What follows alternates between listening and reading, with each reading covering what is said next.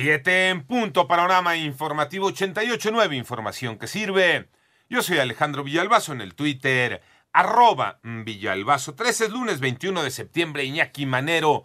¿Cómo andas, Iñaki? ¿Cómo estás, Alex Villalbazo, Alex Cervantes? A todos los amigos de la República Mexicana, gran inicio de semana. En el panorama COVID, la cifra de muertos por coronavirus en el mundo se acerca al millón. Al momento ha provocado unas 960.736 víctimas.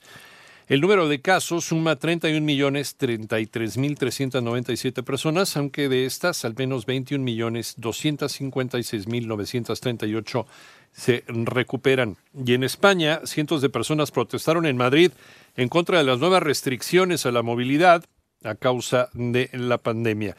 Mientras la Universidad Nacional Autónoma de México hoy reanuda clases de manera virtual por la llamada nueva normalidad y legisladores acusan que el presupuesto federal olvidó una partida especial para la compra de vacunas contra COVID-19.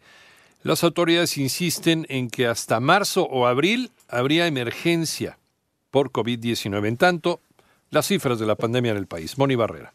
La Secretaría de Salud informó que ya son 697.663 casos de COVID en el país, es decir, en las últimas 24 horas se notificaron 3.542 casos nuevos y 73.493 fallecimientos, lo que representa 235 muertes más en un día. El propio laboratorio AstraZeneca hizo público que un segundo voluntario de los que participan en el ensayo clínico de la vacuna COVID ha presentado una enfermedad neurológica aguda de tipo inflamatorio, posiblemente compatible con mielitis transversa, que es la condición clínica que ya se corroboró en un primer voluntario hace una semana. Lo que pienso es que es una señal importante a considerar y que estoy eh, tranquilo de que el Comité de Seguridad y Monitoreo de Datos del ensayo clínico del laboratorio AstraZeneca está haciendo el proceso adecuado de vigilancia. Así lo dijo Hugo López Gatel, subsecretario de Prevención y Promoción de la Secretaría de Salud. En 889 Noticias, Mónica Barrera. Recuerda que puedes consultar más acerca de este y otros temas. Por favor, visita nuestra página 889noticias.mx. En el panorama internacional, eh, perdón,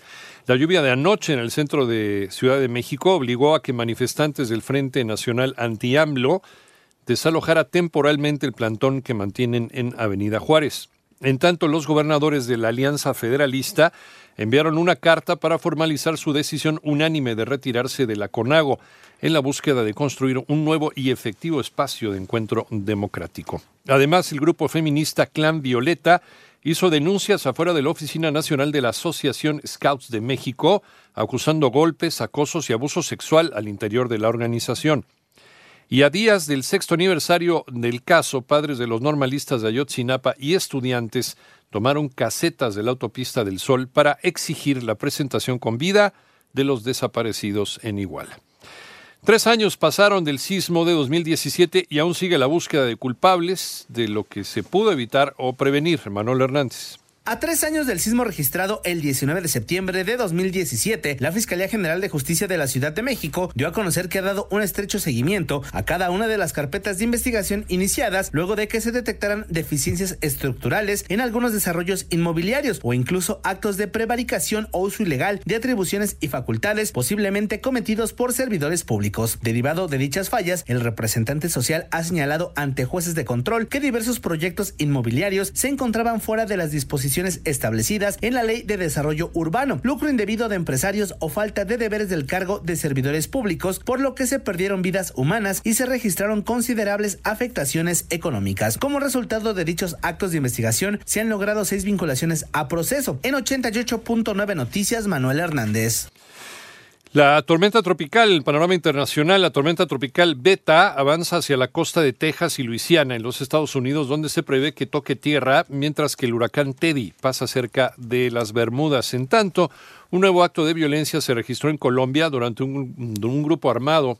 Asesinó al menos a seis jóvenes y dejó a algunas personas más heridas en el municipio de Buenos Aires y decenas de miles de personas se manifestaron nuevamente en Minsk, la capital de Bielorrusia, contra la reelección de Alexander Lukashenko, a pesar de la represión policial que dio lugar a unas 160 detenciones.